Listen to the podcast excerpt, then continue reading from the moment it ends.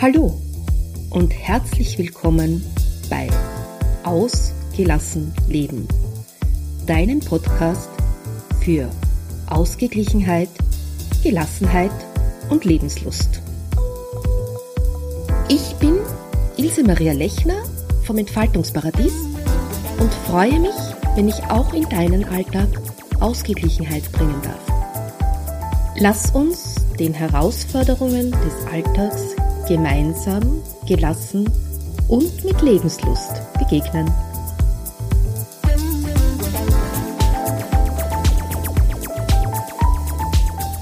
Ich begrüße heute Angelina Bockelbrink und sie ist integrativer Lebens- und Gesundheitscoach. Hallo Angelina. Hallo, grüß dich Ilse. Angelina, dein Schwerpunkt ist integratives Lebens- und Gesundheitscoaching. Was verbirgt sich jetzt hinter diesem doch ein bisschen sperrigen Begriff? Ja, ich weiß, ein bisschen sperrig. Ähm, also integrativ ist, glaube ich, der Begriff, über den am meisten Leute stolpern. Und ähm, der kommt aus meinem, von meinem Hintergrund. Ich bin Medizinerin von der Ausbildung her und habe da auch ganz viele von den alternativmedizinisch, komplementärmedizinischen Verfahren kennengelernt und ähm, festgestellt, dass man ganz viel aus von dem medizinischen Setting auch auf die Gesundheitsvorsorge und auf die Gesundheitsförderung übertragen kann, was ich da auch schon gelernt habe an der Uni, wo ich gearbeitet habe. Und mir geht es einfach um dieses Körpergefühl und die verschiedenen Methoden, aus der Psychologie, aus dem Coaching, die da alle zusammenarbeiten und die ich auch gerne vermitteln möchte und mit denen ich gerne arbeite. Und Gesundheitscoaching eben, weil ich einen Fokus auf Gesundheit habe, aber jetzt nicht in dem Sinne, dass ich nur ähm, Burnout-Prophylaxe oder sowas machen möchte, das ist es nicht, sondern eben auch das ganze Leben betrachten. Aber ja, es ist sperrig und ich bin auch im Überlegen, ob man es besser formulieren kann. Aber ich habe ja noch so einen Untertitel und das ist eben ganzheitliches Coaching für Mütter und Familien. Und das ist wirklich der Fokus. Das ist das, was ich mache. Mhm. Du hast mir das jetzt schon aufgelegt. Du kommst aus dem Bereich der Medizin und du beschreibst auf deiner Website auch so schön, dass sich mit der Geburt deines Kindes die ganze Lebenseinstellung verändert hat. Wie hat sich das genau geäußert?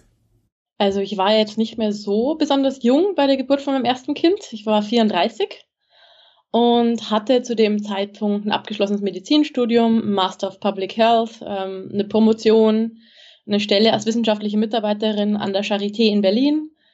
Und das war gut so, wie es war. Ich habe viel gearbeitet, zwar nicht für viel Geld, aber so mit der Perspektive auf viel Ruhm so in etwa, wissenschaftlich gearbeitet, ähm, da so meine ganze Energie reingehängt und in meiner Freizeit ausgehen, Freunde treffen, ins Kino gehen, solche Dinge gemacht. Und das Kind war ein absolutes Wunschkind und das war dann da und ich bin erstmal zu Hause geblieben, gar nicht so lang, nur neun Monate.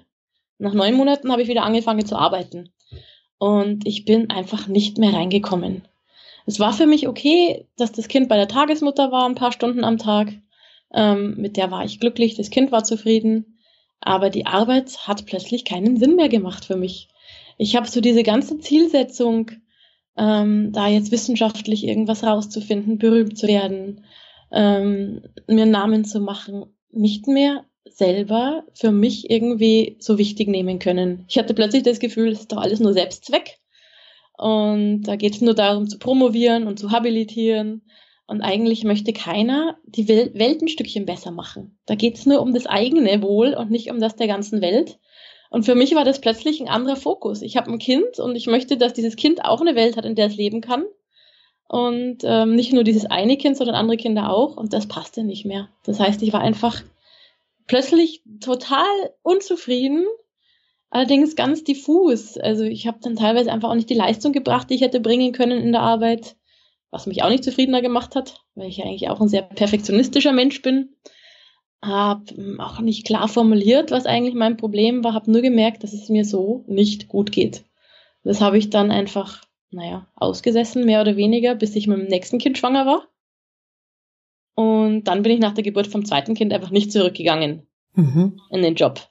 Und habe mich einfach dann mit den Kindern zu Hause sehr viel aktiver auch beschäftigen können, was ich eigentlich will und habe dann festgestellt, dass sich meine eigene Ernährung umgestellt hat. Der Ort, wo ich einkaufe, wie ich einkaufe, ähm, wie ich meine Freizeit gestalte, die ich ja durchaus auch mit zwei Kindern noch zum Teil ähm, natürlich hatte.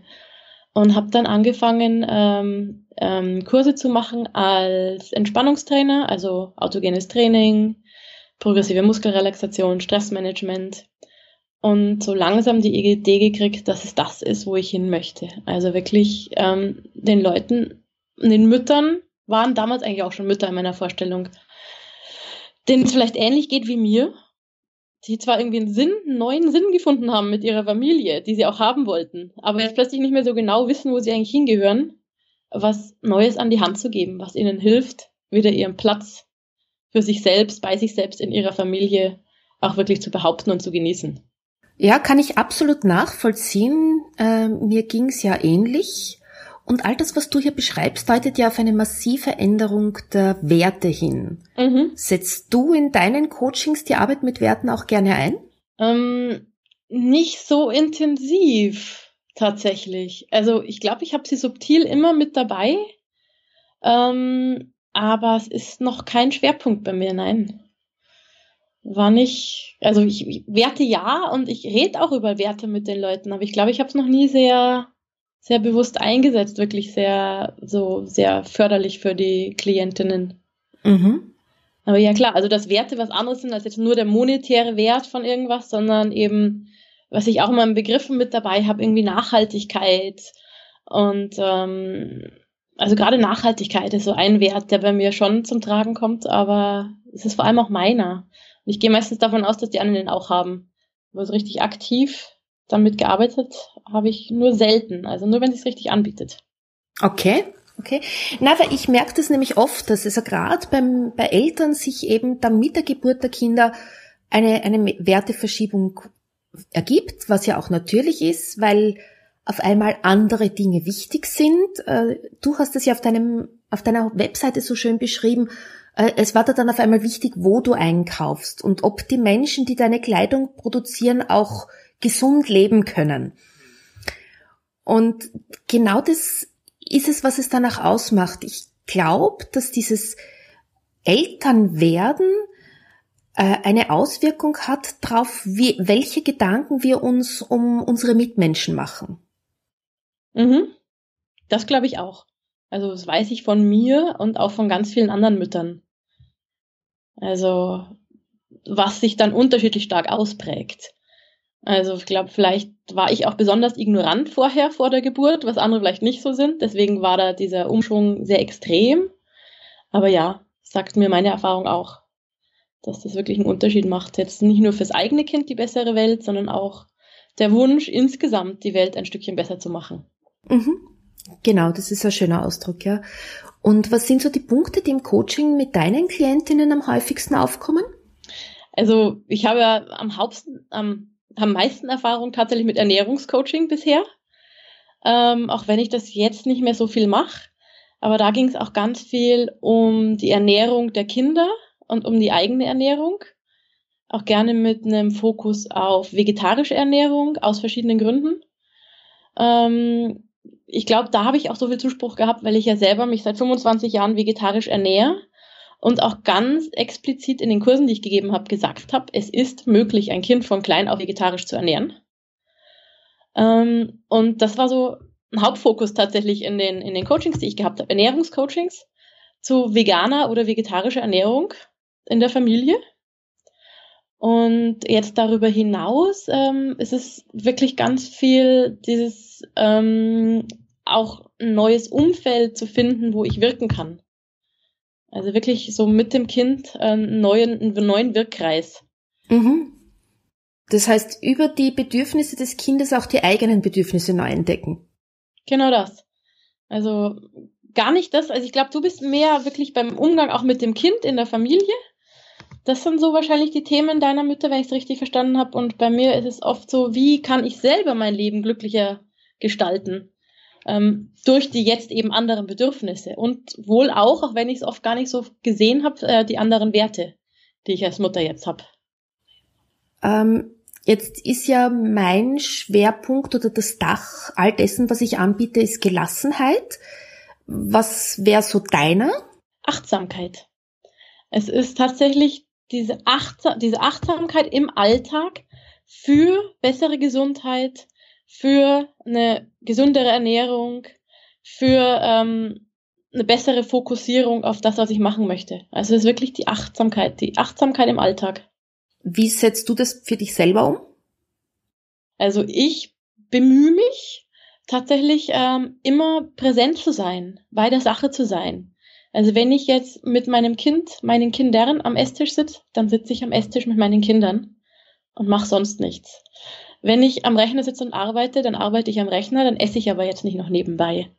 Und ähm, ich gehe gerne raus und dann laufe ich. Und ich laufe nur. Ich höre nicht jetzt irgendwie noch äh, Musik nebenher, sondern ich versuche wirklich eine Sache nach der anderen zu machen und diese ganz bewusst zu tun.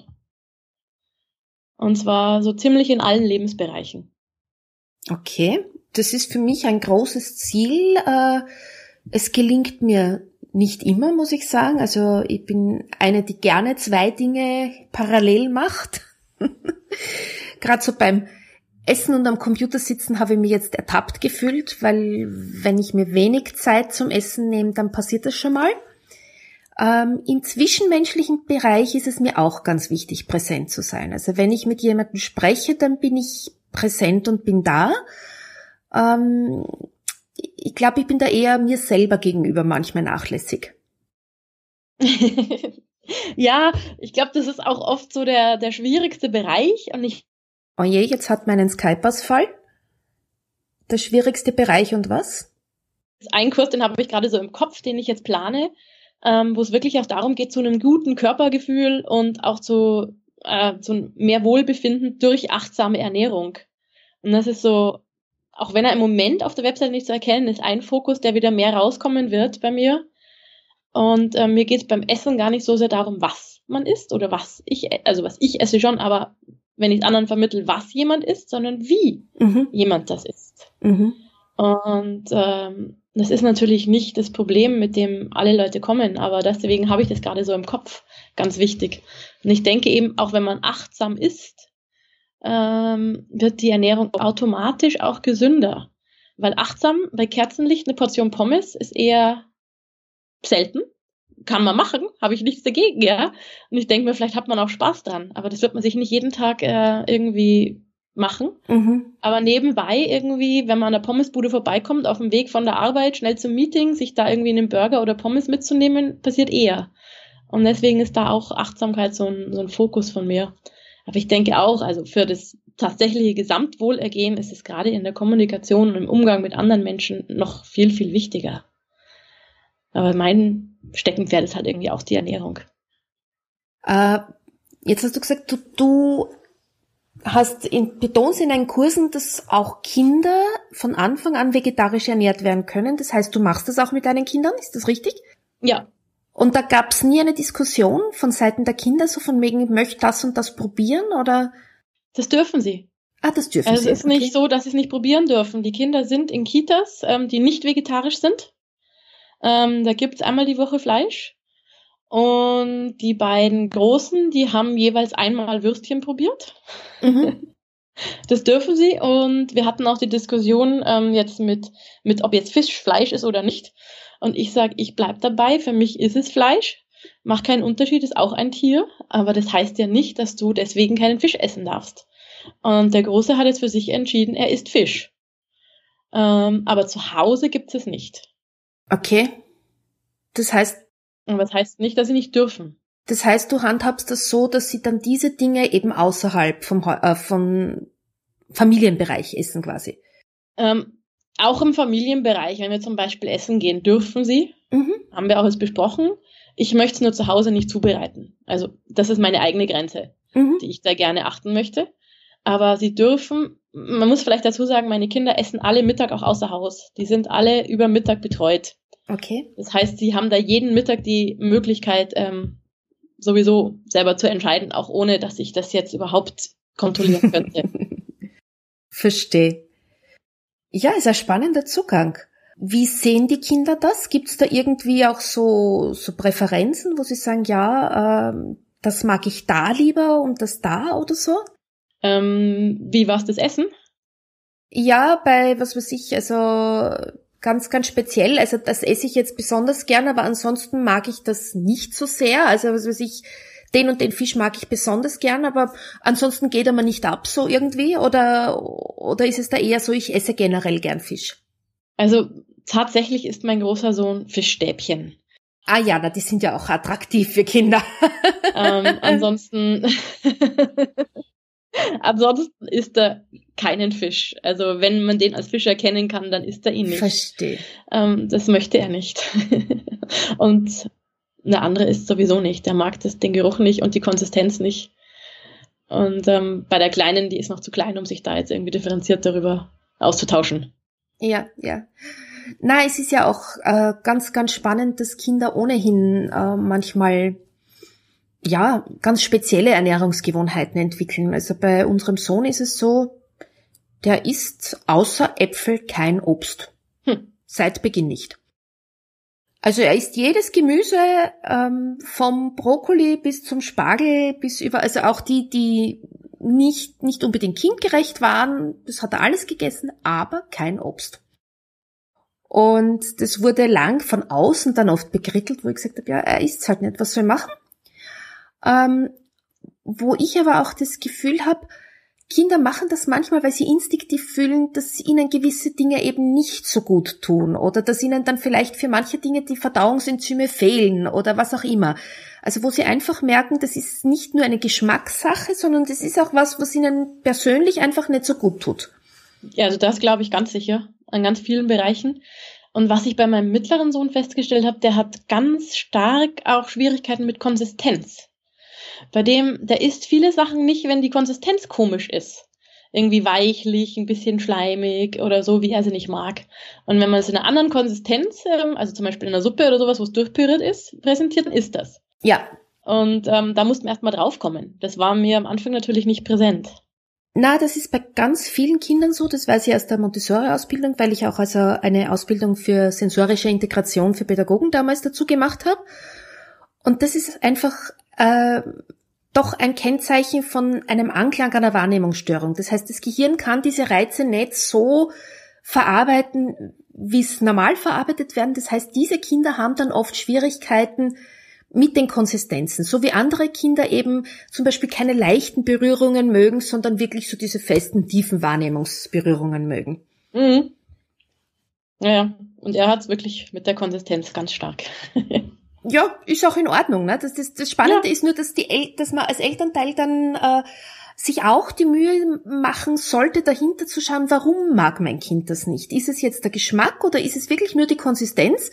Weil dann gibt's halt, weiß ich nicht, keine Ahnung, Brokkoli als Brokkoli-Püree-Suppe und die Geschichte hat sie, ne? Genau. Also in manchen Punkten ist es dann genau so. Äh, jetzt habe ich noch einen Punkt, und zwar mein, mein Schwerpunkt ist ja Gelassenheit. Hast du da Tipps, die du meinen Hörerinnen aus deiner Perspektive mitgeben kannst? Ähm, tatsächlich bin ich ein großer Freund davon, wirklich ein gezieltes Entspannungsverfahren zu lernen. Ähm, auch wenn Entspannung sicherlich nicht alles ist, um gelassener zu bleiben. Aber für mich ist es was, was mir persönlich ganz viel Kraft gibt, ähm, regelmäßig autogenes Training oder Yoga oder Meditation zu machen, um dann insgesamt ruhiger zu sein und ähm, auch gelassener mit den Anforderungen umgehen zu können von den Kindern, vom Job, was auch immer auf mich einstürzt. Und das hilft mir tatsächlich einfach, das zu können und dann in genug Situationen auch anwenden zu können. Mhm. Das heißt, du, du machst für dich jetzt äh, hauptsächlich äh, autogenes Training und, und Jakobsen-Entspannung oder wie ähm, kann ich? Ich mache autogenes Training und ich mache Yoga. Du machst Yoga. Mhm. Mhm. Also das ist so, was ich sehr gerne mache ähm, für mich selber. Ähm, und ja, autogenes Training. Ähm, andere Entspannungen, irgendwie Jakobs mache ich nicht. Nicht für mich mhm. selber. Ich weiß, dass es, mhm. der Zugang sehr leicht ist für andere Leute. Vor allem, wenn man noch keine Erfahrung hat mit Entspannungsverfahren. Aber es ist jetzt nicht ähm, für mich die Methode, die für mich am besten funktioniert. Na, meine ist es auch nicht wirklich. Ich meine, ich mache es ab und zu. Wenn ich zum Beispiel merke, dass ich speziell in der Schulterregion sehr verspannt bin, dann hilft's mir spannenderweise. Mhm. Aber so, um meinen Geist zu entspannen, äh, ist es für mich auch nicht so die, die Methode der ersten Wahl. Also ich glaube, es ist, macht den Zugang sehr leicht. Ja. Wenn man noch keine Erfahrungen hat, ist es ein sehr, sehr leichter Zugang, eben durch diesen Zugang über den Körper. Und deswegen, ähm, dafür finde ich es gut. Aber wirklich, um, um runterzukommen, um zu entspannen, um einfach ruhiger zu werden, finde ich es jetzt nicht so effektiv. Geht mir ähnlich, ja. Äh, Yoga, hast du da spezielle Form, die du bevorzugst? Also ich bin zum Yoga gekommen über Schwangeren-Yoga. Und das war Kundalini-Yoga damals. Ähm, das mag ich immer noch gerne, wobei ich jetzt inzwischen bei einem bisschen körperlich anspruchsvolleren Hatha-Yoga angekommen bin. Allerdings mit ähm, Meditations- und Entspannungseinheiten mit sehr langen. Und ich glaube, das ist manchmal wirklich nur Yoga-Lehrer abhängig, was da gemacht wird. Aber es läuft alles unter Hatha-Yoga bei uns. Ja, absolut. Na, ich sehe das auch so. Also das ähm, gute Yoga-Lehrer mit der Zeit ja so ihre eigenen Strukturen entwickeln und auch vieles aus anderen Richtungen einbauen. Mhm. Also meine, meine bevorzugte Yoga-Serie, das ist die Rishikesh-Reihe. Aber da habe ich jetzt schon länger keinen Yoga-Lehrer mehr gefunden, der das macht. Und das war so das, was mir am meisten Freude eigentlich bereitet hat. Aber der ist leider aufs Land rausgezogen und ich bin nicht mitgezogen. Sagt mir zum Beispiel überhaupt nichts, habe ich bis jetzt noch nie gehört, wobei ich sagen muss, ich bin auch nicht die Yoga-Spezialistin, ich mache es ab und zu, aber ja, das ist jetzt nicht so mein Spezialgebiet. Meins ja auch nicht bei dem, was ich vermittle, aber für mich selber ist es halt was. was ja, natürlich, ja. Aber wirklich auch, ich habe es in der Schwangerschaft entdeckt. Das war so dieser, dieser erste Hinweis darauf, dass ich ähm, vielleicht mehr für mich machen sollte. Und in der Schwangerschaft, an der ersten, habe ich es genutzt, um überhaupt in der Schwangerschaft anzukommen. Mhm. Also um überhaupt mir selbst bewusst zu werden, da ist jetzt was, da passiert was und ähm, ähm, mich selber mehr mit, mit dem mit dem zukünftigen Kind und mit der Schwangerschaft zu befassen. Und da war Kundalini-Yoga wirklich ganz, ganz großartig. Ah, mir ging's so mit orientalischem Tanz. Also ich habe orientalischen mhm. Tanz gemacht als Schwangere und das Spannende war, also mein Sohn war ein absolutes Schreibaby, aber im Tragetuch tanzend hat er sofort geschlafen. das war für ihn so dieser Knackpunkt, ah, jetzt darf ich mich auch entspannen. Ja, wunderbar, das ist ja eine schöne runde Sache geworden. Äh, wir haben ähnliche Ansätze und andere Ausprägungen. ja, andere Schwerpunkte einfach auch, ja. Ja, gefällt mir sehr gut ja, ich finde es auch insofern spannend, weil ich ja mit, mit Jahresende eben auch auf vegetarische Ernährung umgestellt habe, wobei ich so äh, nach wie vor für mich so diese Methode der 80 Prozent und der 20 Prozent Ausnahmen verfolge. Mhm. Ich könnte mir zum Beispiel für mich persönlich nie vorstellen, auf Margarine umzusteigen. Für mich ist Butter nach wie vor das Streichfett der Wahl. ich streiche eigentlich eh gar kein Fett irgendwo aufs Brot. Und von daher ist das ganz, ganz einfach. ja, das ist vielleicht was, wo man dann, wo man dann hinkommen muss. Genau. Also das ist so, so das, aber dort bin ich noch nicht. Nein, da geht es auch gar nicht darum, dass das besser ist oder dass das ein Ziel ist. Es ist, glaube ich, vielleicht einfach Geschmackssache. Genau, ja. Und ähm, ich habe das nicht. Und man muss natürlich dazu sagen, ich habe das Fleischessen aufgehört, so aus einer Teenager ähm, heraus, mehr oder weniger. Und wie mit vielen Sachen, es ist halt einfach dann zu einer Routine geworden. Und für mich ist es so normal, dass es eine aktive Entscheidung gewesen wäre, irgendwann wieder was äh, mit Fleisch zu essen. Und diese aktive Entscheidung habe ich einfach eine Zeit lang nicht getroffen und dann habe ich aktiv entschieden, dass ich es auch nicht mehr tun werde. Ja. Ähm, aber das heißt nicht, dass ich es deswegen, also gerade aus gesundheitlichen Erwägungen spricht gar nichts dagegen, auch hier und da ein bisschen Fleisch zu essen. Ja, wobei spannenderweise ist es Fleisch geht mir gar nicht ab. Momentan geht mir das gar nicht ab. Da wäre es eher so der Käse oder so. Aber das ist ja dann vegan. Also ja, ja. Das ist ja nochmal ein Schritt weiter. Wäre noch ein Schritt weiter, genau. Verzichtet. Wie mit der Butter auch im Übrigen. ja, natürlich, natürlich. Aber ähm, ja, ich denke mal, es wird vielleicht langfristig dorthin laufen oder auch nicht, keine Ahnung. Wer weiß, wie sich die Dinge entwickeln. Ja, ich habe es mal vier Monate ausprobiert die vegane Ernährung. Die ganz vegane. War also nur ein Experiment sozusagen. mm, ja, also weil ich dann auch mit dem dritten Kind schwanger war und ich das nicht in der Schwangerschaft ähm, weiterführen wollte, weil ich es da schon wichtig finde, auch auf mein eigenes Körpergefühl zu hören. Und das ist mit einer neuen Ernährungsform natürlich schwierig. Und es ist nach meiner Erfahrung einfach mühsam, wenn man unterwegs ist. Zu Hause ist es nicht so schwierig, aber ich war da auch irgendwie noch mehr unterwegs und dann ist es sehr, sehr mühsam, irgendwo was zu essen zu kriegen, außer jetzt einfach nur einem reinen Blattsalat. Ja, stimmt.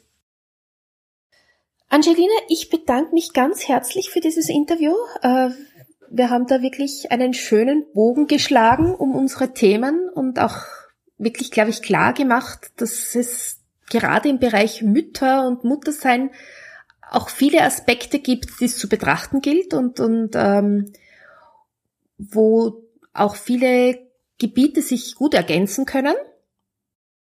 Ja, herzlichen Dank, dass du da warst. Ja, ich danke dir. War sehr erhellend und ich weiß auch jetzt mit dem Thema Werte werde ich mich jetzt auch noch mehr befassen, weil es wirklich auch ein guter, ein guter Ansatzpunkt ist auf alle Fälle, der bei mir ja da ist und mir es gar nicht so bewusst war. Als ich deinen Blog gelesen habe, war für mich vollkommen klar, dass das Thema Werte und Werteverschiebungen für dich ganz bedeutsam ist. genau, nur unterschwellig würde ich sagen. Also, dass bei mir Werte ein Thema sind, ist mir klar, aber dass das auch ähm, einfach expliziter mit meinen Klientinnen ein Thema werden könnte, war mir noch nicht so klar, ja. Danke für dieses Interview. Schön, dass du auch diesmal wieder dabei warst. Und die Shownotes findest du wie immer unter www.entfaltungsparadies.at slash agl minus Episode 11.